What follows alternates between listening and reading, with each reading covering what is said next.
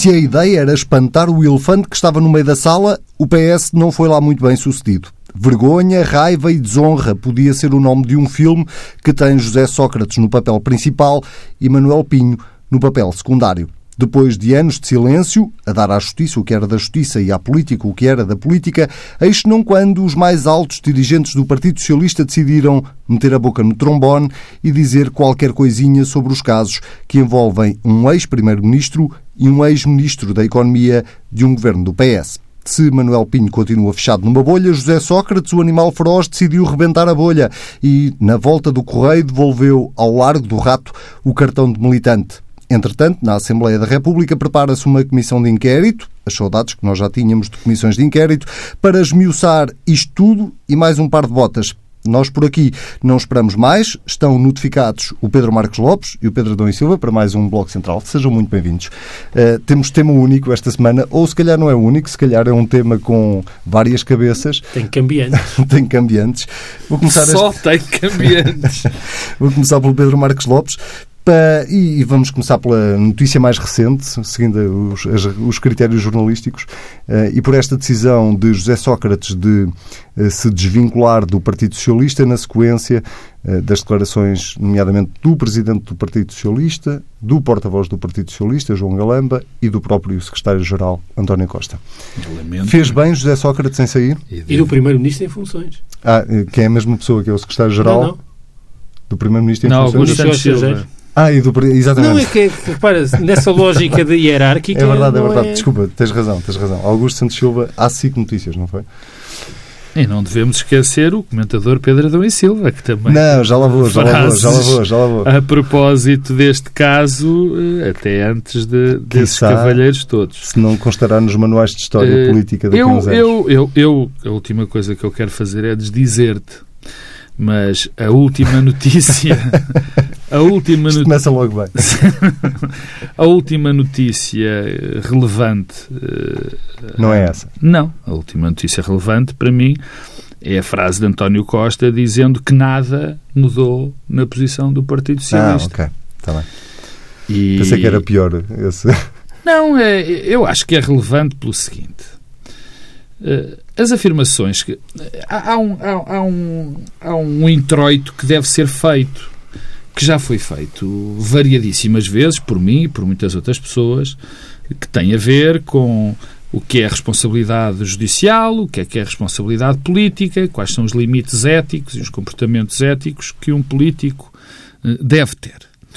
E o que me parecia que estava a acontecer neste processo digamos assim, uh, que se precipitou de uma, enfim, já lá vamos, condenação da atitude de José Sócrates ou das condutas de José Sócrates, impulsionadas pelo novo, por uma nova descoberta, que, enfim, logo veremos se é descoberta ou não, de outra conduta nada simpática, para dizer o mínimo, de Manuel Pinho, eh, eh, tinha a ver, tudo isto resultava eh, de. o, o que aconteceu foi uma, uma posição do Partido Socialista em que revelava desconforto, raiva com a questão de Manuel Pinho e a reboque também, dito pelo, pelo Carlos César, sobre Sócrates. E vergonha. E de vergonha.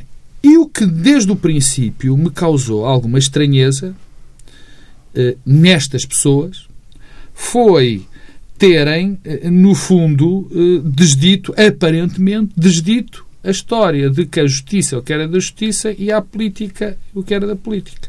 Aliás, uma das críticas que se podem fazer e, e, que devem eh, ser feitas ao Partido Socialista foi nunca ter percebido que havia aqui, que havia aqui uma questão judicial e havia uma questão política e ética.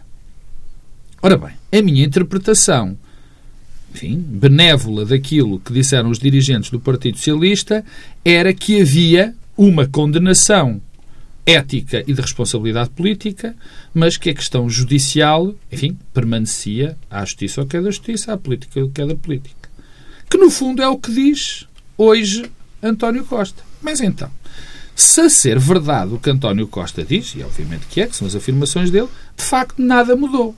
Ora, eu pensava que tinha mudado. Porque uh, o que Carlos César fez, por exemplo, foi dar uma bicada naquilo que é o processo judicial. E eu volto àquilo que estava a dizer. Eu acho que o que fazia sentido, isso já fazia sentido há, mesmo, há muito tempo, era do Partido Socialista ter uma posição sobre o que for a postura em termos de responsabilidade política e ética naquilo que já se sabe. Então, mas quando Carlos César Naquilo... diz que sente vergonha, achas que está a dar uma bicada no processo judicial? Eu não está a pronunciar-se precisamente sim. sobre a moral e a ética? Se se confirmar. Quer dizer, está, obviamente que está na questão judicial, porque se se confirmar as suspeitas, ele só está a apontar para o processo judicial. Não há outra interpretação, Anselmo. Porque o grande problema daquilo que já se sabe em termos de responsabilidade política e ética é de termos tido um Primeiro-Ministro, um antigo eh, presidente do, do, Partido Socialista, que vivia à conta de empréstimos dado em condições bastante especiais por um amigo que também tinha relacionamento com o Estado. Este é aquilo que nós sabemos, não é só o que sabemos, é aquilo que foi admitido pelo Primeiro-Ministro. E isto tem contornos políticos e éticos marcados. E era nesta perspectiva que, desde há muito tempo, provavelmente, mais vale tarde que nunca, o PS devia ter eh, debruçado. Porque, e mais, esta afirmação de António Costa, quando diz que a posição do PS sempre foi a mesma, então já não sei onde é que ficamos, já não sei onde é que estou. Já ninguém já sabe onde é que está.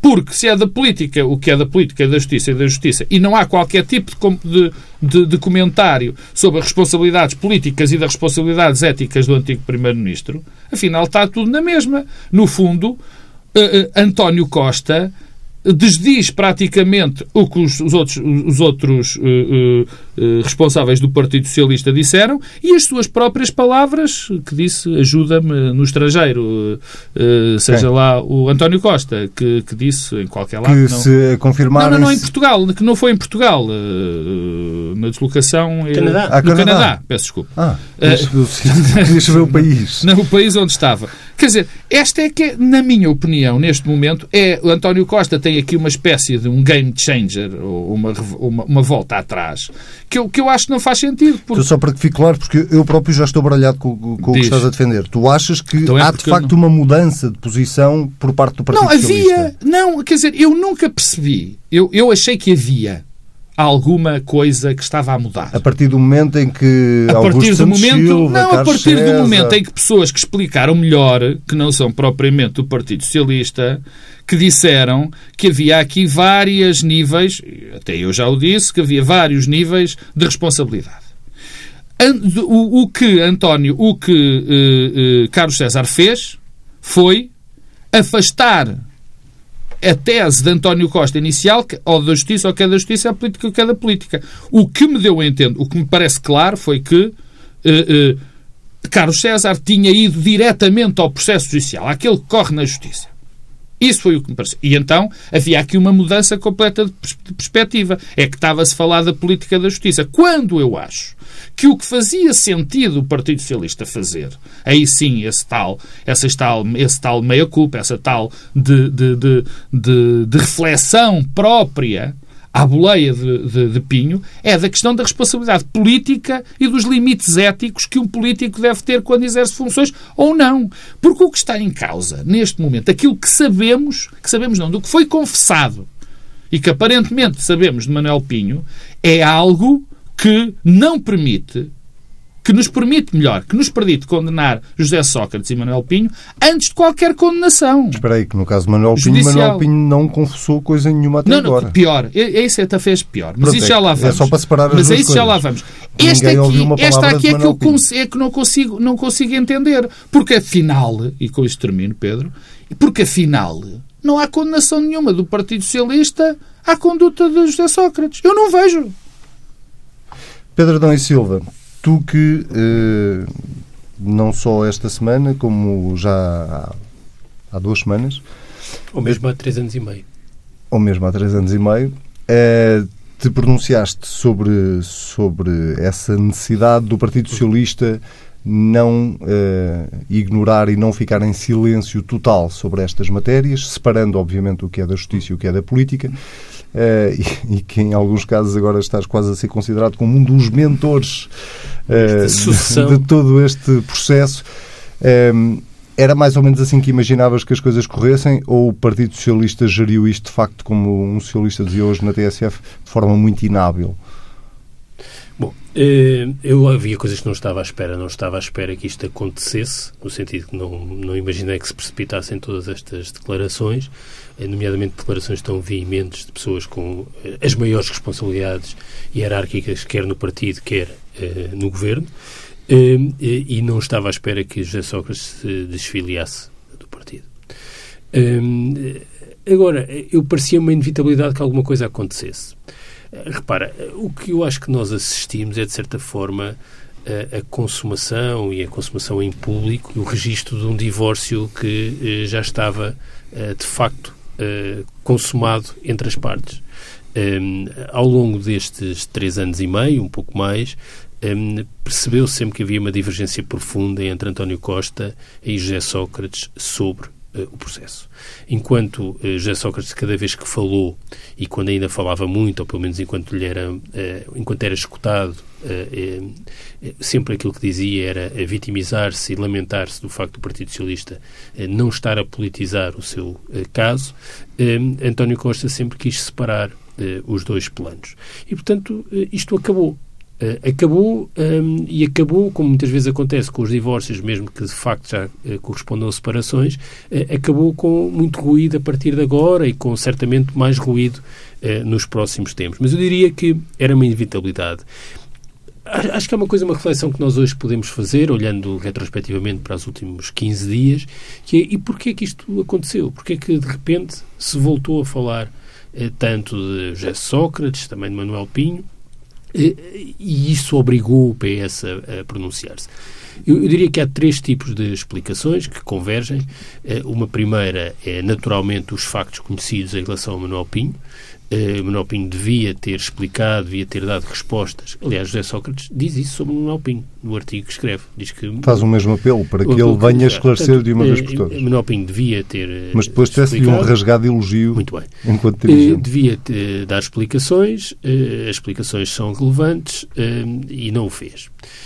depois há a reportagem da SIC eh, que, eh, não tendo facto nenhum novo e abrindo a discussão sobre a legitimidade eh, e, os problemas deontológicos da publicitação e da transmissão de imagens de inquéritos, mas a reportagem produziu um efeito. Eu não vi a reportagem, portanto, não, mas, mas produziu um efeito público e, e mediático. Até por ter gerado muita controvérsia. E, e, finalmente, uma coisa importante é que José Sócrates desapareceu do mapa. Eu não sei exatamente quando é que foi a última declaração, a última declaração que produziu algum tipo de impacto na comunicação social de José Sócrates. José Sócrates deixou de contar. E isso teve um efeito, de certa forma, paradoxal, é que quando José Sócrates falava sistematicamente, o subtexto era sempre o mesmo. Vitimização e o PS não me está a apoiar. Ora, de cada vez que José Sócrates fazia isso, facilitava a vida a António Costa e ao PS. A partir do momento que José Sócrates saiu de cena, é como se a pressão sobre o Partido Socialista aumentasse e, juntando Pinho e SIC, a coisa tornou-se difícil de gerir. O que isto mostra, e o meu ponto há 15 dias e a semana passada era esse, é que o Partido Socialista é sempre o primeiro e o principal interessado em pronunciar-se e mostrar iniciativa política em torno destas matérias. Porque, porventura, se o tivesse feito uma coisa simples, quer dizer, Manuel Pinho tem o dever de prestar esclarecimentos sobre aquilo que é notícia, provavelmente nada do que aconteceu depois teria uh, acontecido. Isto remete-me para a questão dos dois planos, do plano da justiça uh, e uh, do plano da política. A, a, frase que se passou a ser utilizada, uma espécie de língua de pau, da política é o que é política e a justiça é o que é da justiça, assenta em vários equívocos. o primeiro dos quais é pensar que há um interdito político de falar sobre justiça. Não há. E a separação de planos tem uma outra consequência. É que, desde o primeiro dia, é possível fazer um juízo político sobre, sobre, a conduta e o comportamento de José Sócrates, nomeadamente em relação a uma matéria central, que é, eh, disse coisas contraditórias sobre eh, as suas fontes de ganhamento. Completamente contraditórias ao longo do tempo. Quer dizer, era a mãe, depois era o empréstimo da Caixa Geral de Depósitos, afinal já era um amigo que lhe eh, emprestava dinheiro sem qualquer promessa firme de eh, ser eh, ressarcido. E, portanto, isso permite um juízo. E nada tem a ver com a justiça. Segundo lugar, é que o Partido Socialista, ao não fazer esse juízo político e a reproduzir ad eterno essa frase da política o que é da política, a justiça o que é da justiça, passou a não ser possível ficar apenas preso à frase muito conseguida e eficaz de José Sócrates tem direito a lutar por aquilo que acredita ser a sua verdade que foi o que António Costa disse. E porquê? Porque o Partido Socialista, que é um partido de governo e que, aliás, agora está no governo, não pode falar sobre política e deixou de se poder pronunciar sobre matérias que a Operação Marquês torna evidentes, que são de política de justiça e que a todos nós, como cidadãos, nos devem inquietar, que são a violação sistemática do segredo de justiça, cirúrgica pelo Ministério Público para criar uma, uma presunção de culpabilidade, a, a, produção de prova material muito, muito, muito, muito, muito, muito, muito frágil em que se sustentam eh, estas acusações. Portanto, Rui Rio, por exemplo, percebeu bem isso, porque foi possível a Rui Rio, ao mesmo tempo, ser muito crítico das investigações eh, em Portugal eh, e pedir esclarecimentos de natureza política, por exemplo, a Manuel Pinho. E esta eh, confusão dos dois planos é que gera eh, um problema para o Partido Socialista. Manuel Alegre, por exemplo, falava da caixa de Pandora. E se bem interpretei as palavras de Manuel Alegre, o que Manuel Alegre está a, a, a, mostrar preocupação é um assunto que eu acho que é muito sensível e que tem a ver com a doutrina que os partidos têm sobre quando é que se podem pronunciar sobre casos que estão ocorrendo na Justiça. O PS, o PSD e o CDS têm uma doutrina relativamente semelhante. Por alguma razão, o CDS não fala sobre submarinos, o PSD sobre Miguel Macedo e o PS sobre José Sócrates. É que só com sentenças transitadas em julgado é que é possível um pronunciamento político. Acontece que aqui não há caixa de Pandora, porque nós não estamos a falar de saber se na OPA eh, da, da, PT José Sócrates teve algum tipo de intervenção. Não é isso que estamos a falar. Estamos a falar daquilo que António Arnaud, com muita propriedade aqui na TSF, chamou a atenção, é que eh, ele dizia com, com graça que Sócrates só tem de se queixar de si próprio. E que eh, há uma questão, é que a ética republicana não é apenas a lei, é também uma postura, uma atitude, uma lisura, aliás, ele usou a expressão lisura, eh, eh moral, que implica um conjunto de exigências que não são compagináveis com o que é público e notório foi o comportamento de José Sócrates. E o PS deixou-se enredar eh, nesta prisão, eh, pensando que era possível gerir sempre o silêncio, baseando-se na frase inicial de António Costa, e com isso limitou a sua afirmação e a sua capacidade de dizer nós temos uma, uma, visão muito crítica daquilo que foi o comportamento e que é conhecido de José Sócrates, sobre as matérias da investigação esperaremos pelos processos e ao mesmo tempo ter uma, uma postura e uma atitude crítica sobre o funcionamento da política de justiça em Portugal. O PS é um partido que não fala sobre justiça, que não tem iniciativa sobre temas que têm a ver com corrupção e isso é, é, é muito negativo para o próprio Partido Socialista e se nada mais um instinto de autopreservação e de sobrevivência devia obrigar o Partido Socialista a ter percebido mais cedo que precisava de falar.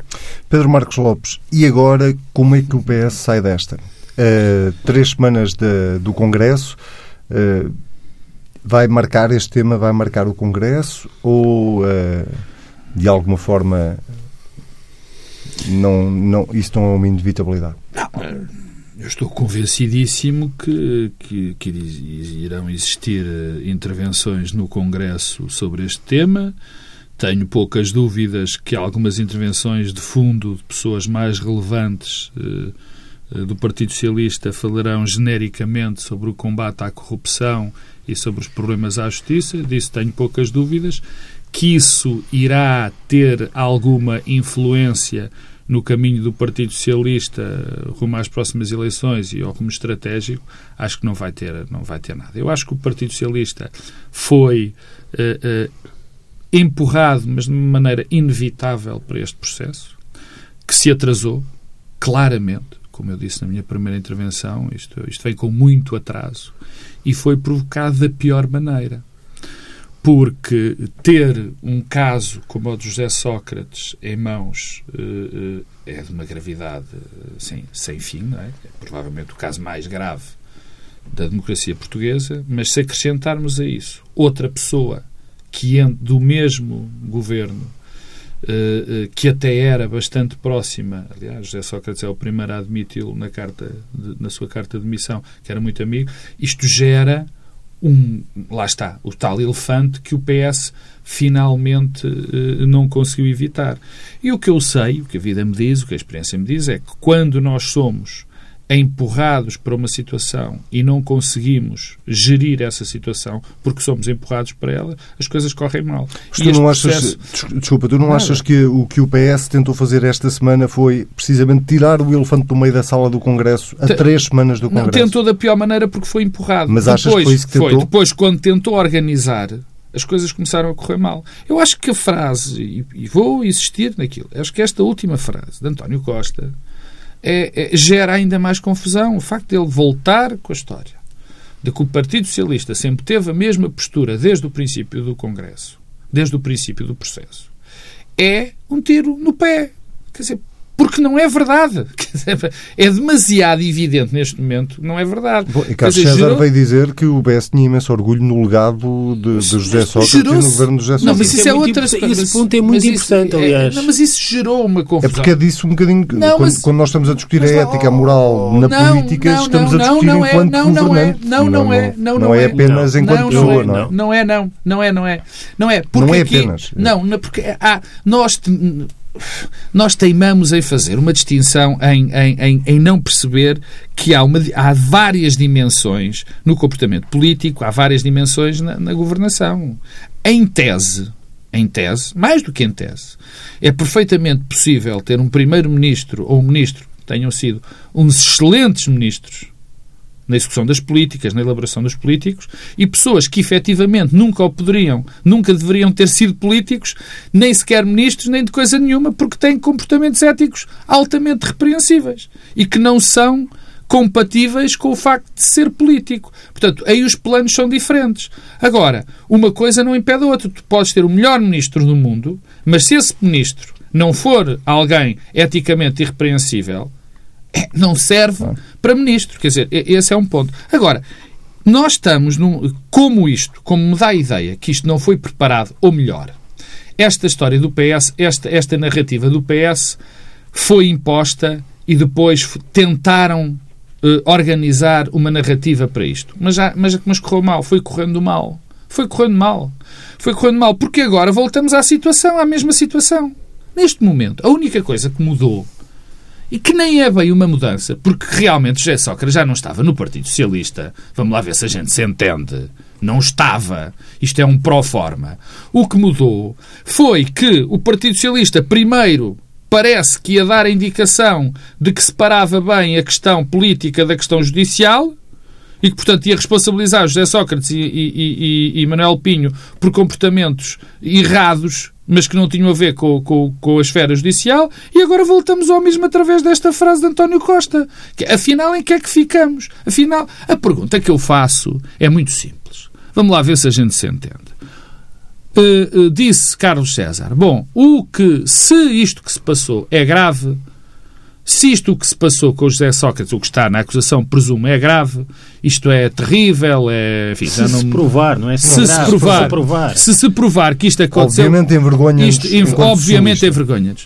Isto não tem rigorosamente novidade nenhuma. A novidade que poderia existir, insisto, é ver o Partido Socialista a dizer que um primeiro-ministro, vou dar o exemplo, o primeiro-ministro, vou falar através da boca do, do, do José Sócrates, se um primeiro-ministro aceita empréstimos, vive à custa de empréstimos, muda de narrativa sistematicamente, que admite que recebia eh, aos mil ou cinco mil euros em notas e que vivia à conta de alguém que por acaso até tinha trabalhado com, com, com o Estado, se isso é admissível ou não. Se isso por si próprio faria com que essa pessoa já não devesse estar no, no Partido Socialista ou, ou, ou, sequer que pudesse ter sido Primeiro-Ministro. Isto era o que eu queria ouvir de, de, de, do Partido Socialista. Até agora, eu não ouvi nada disso. Porque agora já veio, já veio tudo ao mesmo. Não. É o que é justiça, o que é justiça, o que é da política a política. Mas isso já estávamos todos conversados sobre esse aspecto.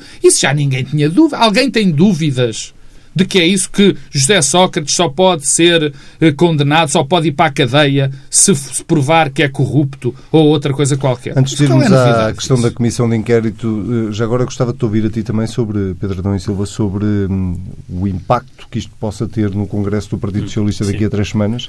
Uh, e até na, na, na, dimensão daquilo que Carlos César hoje veio dizer numa declaração sem direito a perguntas, em também tentava elogiar aqui de alguma forma o legado de José Sócrates. Hum. Bom, eh, sobre o Congresso é assim, isto, gerir este, este tema eh, teria necessariamente sempre custos, ou seja, não há boa forma de, de gerir isto e, a meu ver, eh, eh a ideia de que era possível eh, passar anos e anos e anos uh, e o PS eh, fingir que o assunto não existia e ficar limitado uh, àquilo que foi a declaração inicial de António Costa, eu acho que era uma ilusão. Portanto, em algum momento isto aconteceria, terá sempre custos, é evidente que tem custos, não pode deixar de ter custos. a questão é o que é que pode minorar os custos? Eu, apesar de tudo, acho que dizer qualquer coisa é sempre melhor do que não dizer. Quanto ao Congresso, não, não sei avaliar exatamente o impacto, porque ainda, apesar de tudo, vão decorrer 20 dias e eu não sei que desenvolvimentos é que é possível que isto tenha. Quer dizer, uh, não vejo que haja nada de fundo ou substantivo a acontecer. Uh, o que pode haver desenvolvimentos é começarem a aparecer mais escutas, uma dimensão política do processo. Sinceramente, não vejo que vantagem é que isso traz a qualquer das partes envolvidas no processo. Um, acho que pode ser muito negativo para José Sócrates, quer dizer, começar a aparecer escutas de políticas. Não vejo grande vantagem, portanto, não te consigo responder exatamente à pergunta o que é que se vai passar no Congresso e se chega lá. Agora, o legado, isso parece-me um tema importante, porque de certa forma isso é outra face da mesma moeda da dificuldade de separar o juízo político do juízo que tem a ver com uh, a justiça uh, e que se prende com o legado. Uh, é que, de certa forma, uma das consequências deste processo, e isso é devido a José Sócrates, ou seja, como dizia António Arnaud, Sócrates só, só tem de se queixar de si próprio, mas acho que há muita gente que tem razão para se queixar de Sócrates. Ehm, é que eh, o legado nas políticas eh, da passagem pelo poder do Partido Socialista com José Sócrates Primeiro-Ministro ficou claramente prejudicado. E prejudicado ao ponto de haver uma tentativa, uma tentativa de criminalização das opções políticas. E até ver, agora falando daquilo que é conhecido do processo, até ver, eh, não há eh, nada que afete o legado nas políticas do Partido Socialista. Quer dizer, eh, a escola a tempo inteiro, a educação de adultos, os complementos sociais com, com, com condição de recursos, eh, o investimento em, em ID, Nada destas coisas me parece eh, que seja afetado e, portanto, não há razão nenhuma para o Partido Socialista ter vergonha. E a inibição e a dificuldade de criticar José Sócrates torna também impossível que o Partido Socialista defenda o legado da passagem pelo poder. Deixa-me de, só dar-te um exemplo que talvez não, não contraria o que estás a dizer, mas que, mas que entra aqui, que é uma das questões que se coloca em relação a Manuel Pinho, ou uma das suspeitas tem Sim. a ver com o SPIN, que era uma Sim. política do governo. Pois olha, em relação a Manuel Pinho, acho que é uma coisa também importante hum, perceber. Hum, repara, Manuel Pinho é arguído no processo EDP tem a ver com os CMECs, tem a ver com as rendas excessivas e tem também uma dimensão com a cátedra eh, de que ele era titular na Universidade de Colômbia e que era patrocinada pela EDP.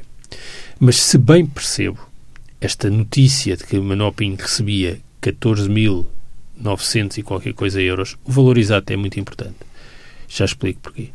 Eh, esta notícia nasce do saco azul do GES e dos Panama Papers, isto é, da revelação das offshores.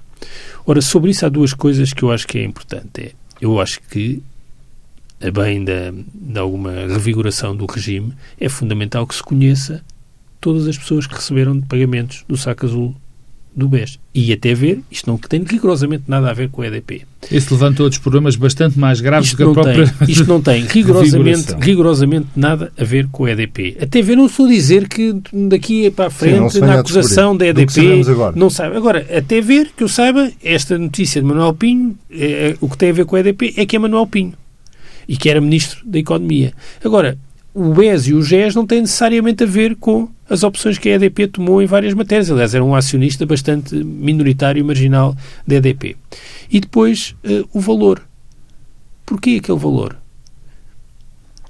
Alguém já pensou nisto? Porque não 15 mil euros? Tens uma explicação? Tenho. É que aquela conta em escudos dá um valor certo. Aquilo vem de trás. É esse o teu ponto. Sem escudos dá um valor certo? E em euros não? Alguém ia pagar 14.963 euros em vez de 15 mil? Ora, se vem de trás, eh, isto não tem a ver eh, com os processos da Operação Marquês que estão circunscritos no tempo, mas com outras coisas.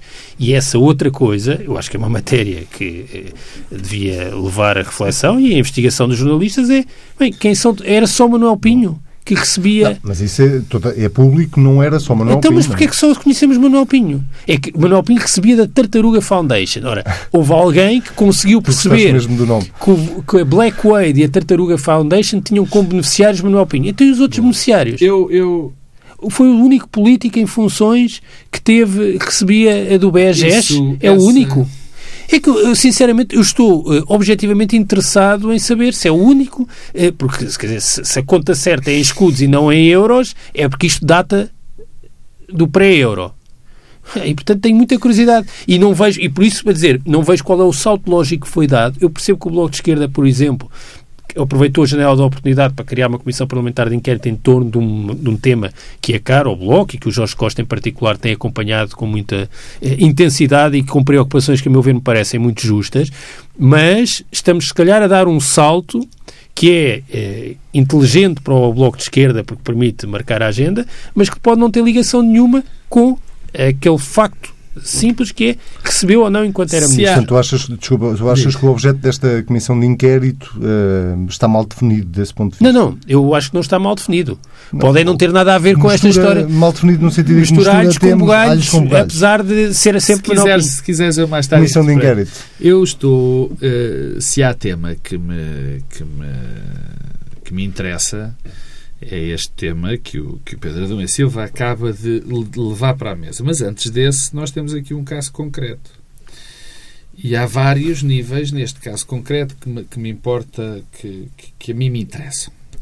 O primeiro tem a ver, obviamente, se é verdade ou não, que uh, uh, Manuel Pinho recebeu 14.953, ou quer que seja de uma empresa privada no decurso das suas funções como ministro. Essa, para mim, é o ponto fundamental neste momento. Já lá vou ao que o Pedro disse, que é um tema também que me interessa e muito.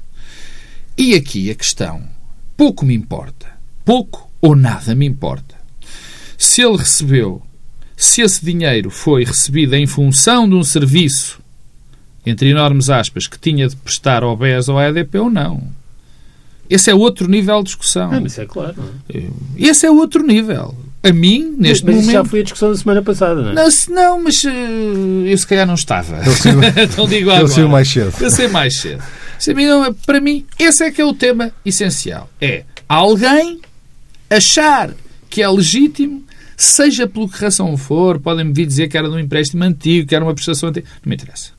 A mim, esse é que é o tema relevante. Pouco me importa se era para, para, paga pelo GES ou se era paga pelo, pelo Anselmo Crespo, seja por quem fosse. Era difícil. Al, paga por mim era difícil. Não, nunca sabe, nunca sabe. Disse era não, difícil, isso, não disse é E este tema para mim é vital. E aliás, é esse, esse é o tema, no fundo, que despoleta toda, toda esta Mas o ponto é, ponto. o ponto importante para ti é alguém estar em funções. Sim, mas isso, estamos todos de acordo. Acho que há um, não, não. uma grande unanimidade não, no país isso, em torno é, disso. Depois, Até mas é José Sócrates concorda não, com mas isso. pois, é que há aqui um pequeno problema também. Porque esse, por isso é que também é, é, é muito parecido com o caso José Sócrates neste aspecto. É que pode, podemos chegar à conclusão que não havia nada de ilícito naquele pagamento. Podemos. E, este, e se, se houve ilícito ou não, são os tribunais que vão julgar. Mas há aqui um julgamento político imediato, a ser verdade que ele recebeu este dinheiro, não é? E que parece que é. Esse é o julgamento político imediato que se tem de ter e o, e o, e o julgamento ético face, uh, uh, face a uma pessoa que não percebe, que não entende quais são os limites da, da sua atuação. Depois há aqui um ponto que o Pedro abordou que me interessa, que é esta questão de, de, de, vir de trás ou não de vir de trás uh, uh, o dinheiro que Manuel Pinho eventualmente terá recebido. Infelizmente, eu penso que situações como a de Manuel Pinho devem ter acontecido muitas. Muitas. Tenho esta sensação. é, é apenas um, uma, um, uma wild guess, mas eh, se conhecendo eu o país como nós o conhecemos e sabendo de, da, limitação que existe ao recrutamento de certo de pessoas para determinados cargos, quem fala de Ministério da Economia podia falar de telecomunicações, podia falar de saúde, podia falar de, de até de, de, de, de, hum, de educação, de distribuição. O mercado é muito limitado. E as pessoas que se querem com determinadas qualidades para ir para determinados cargos também no governo ou em, em, em locais ou, ou, enfim, ou próximos ou de empresas importantes dentro do Estado vêm dessas empresas. Sim, mas isso não, aqui, repara, isto não é o problema que estamos a falar. Não, mas estamos a falar da acumulação de. Não, não, não. Eu, não, não. Ah, não, mas é exatamente esse. É porque eu estou convencido que houve muitos casos de acumulação. Que houve muitos casos de acumulação. Tu achas que há mais Manuel, Manuel? Eu acho que desde 78, 80, 82 existiram muitos casos Manuel Pinho. Muitos casos Manuel Pinho. Por, por várias razões, porque porque é interessante para os empregadores ter alguém que tem garantido que vem depois para as suas próprias empresas, porque era interessante para as pessoas que iam, porque iam ganhar pouco para o Estado e aquilo lhes permitiria ter a vida normal que tinham durante este momento. Quer dizer, e isto, esta Claro que Manuel Alegre não, não, não pensou naquilo que eu estou a dizer quando falou na caixa de Pandora. Isto sim pode abrir uma caixa de Pandora. Isto sim pode abrir uma caixa de Pandora. E uma, caixa de, uma caixa de Pandora que pode abanar os alicerces do regime. O terceiro ponto mas é achas, rápido... Desculpa, mas achas que era um bocadinho nesse sentido que o Pedro Adão e Silva estava a dizer que gostava de saber quem é que lá estava não, mais no é, é, Não, o que o Pedro Adão e Silva disse, enfim, interpretando, mas é, não, que não, penso... não quero que. Estou, Sim, estou a dizer, não, não, é, achas que na lista de pagamentos que saíam do saco azul do GES podiam estar outros governantes noutros anos, noutras alturas? Estou, estou, estou, Eu não quero dizer absolutamente, mas estou muito convencido disso. Mas há outra questão na questão do saco azul do GES, que é a, a questão da seleção dos nomes que vão aparecendo. Isto a mim começa-me a incomodar. Começa-me a incomodar não, não começa, já vem de trás, porque parece que há aqui, nós temos todas as razões para suspeitar que há aqui uma espécie de agenda de quem faz estas revelações. Isto é muito problemático. Porque isto faz mexer muitas coisas. Quer dizer, eu não quero pensar sequer que haja uma agenda política ou outro tipo de agenda política ou fora da política na revelação destes nomes. Porque, repara uma coisa, quando começou o programa dos Panama Papers, apareceram umas pessoas que, que não tinham nada a ver com o nada, que nem sequer tinham culpa de rigorosamente nenhum, que tinham umas contas que já estavam algumas fechadas que apareceram os nomes. E depois foi posta uma. Houve uma notícia que eu lembro-me, e acho que nos lembramos todos, de que tinham uma lista de avançados do GES e do BES. Sim, sim. Todos nós nos lembramos disso. Não, não era uma lista, era só Manuel Pinho. Afinal, não havia uma. Quer dizer, esta ironia, olha que a ironia passa mal em rádio. Quer dizer, onde é que ela está? Porque realmente isto começa. Se as pessoas não, e onde pensam... é que está em escudos, não, não só em euros. Não, tem interesse é ao período do escudo também. Porque você via, é que o que foi dito claramente é que havia uma lista. Depois foi-nos dito que aquilo era muito complicado analisar e que não se podia pôr as coisas assim de uma maneira à toa. Eu gostava de saber a lista toda. Mas atenção, porque isto é horrível, porque eu sei como é que as coisas são interpretadas. Para terminar. Eu, para terminar. Não, mas eu quero dizer uma coisa o, para terminar o, o, sobre a Pandora. Aqui, eu deixo dar, sobre a Pandora. Se é sobre a Pandora, Profoundly in Love with Pandora. Já não, dizia o Ian Dury. Não vale para fazer o, o, a questão, e o corte maltese. E o corte maltese. A questão que se levanta, e eu quero que isto fique claro, eu não estou a, quer dizer, a minorar, a perdoar, a relativizar sequer o comportamento de Manuel Pinho, ou de Sócrates, ou seja de quem for. É o chamado, achas isto muito estranho? Não, ah, é o chamado, ah, é o chamado, acho isto muito estranho. Eu, eu espero que, que se prove tudo, que seja o que for. Agora, convém, quer dizer, eh, eu não quero, eu não quero que a agenda seja condicionada e seja marcada por interesses que eu não conheço. É tão simples quanto isso. Para fechares a caixa de Pandora. Para fechar a caixa de Pandora é, é, voltar a abrir a caixa de Pandora. Eu não sei muita coisa sobre mitologia grega, mas sei algumas. A Pandora acho que foi a primeira mulher. Foi criada por Zeus. Não sei quem é que lhe deu a caixa, por acaso. Mas a caixa de Pandora é uma expressão que é muitas vezes utilizada de forma equívoca. O que aconteceu à Pandora quando abriu a caixa, que na verdade era um jarro, foi que saíram os males todos do mundo. Mas houve uma coisa que ficou no jarro, foi a esperança. E, portanto, abrir a caixa de Pandora não é necessariamente mau.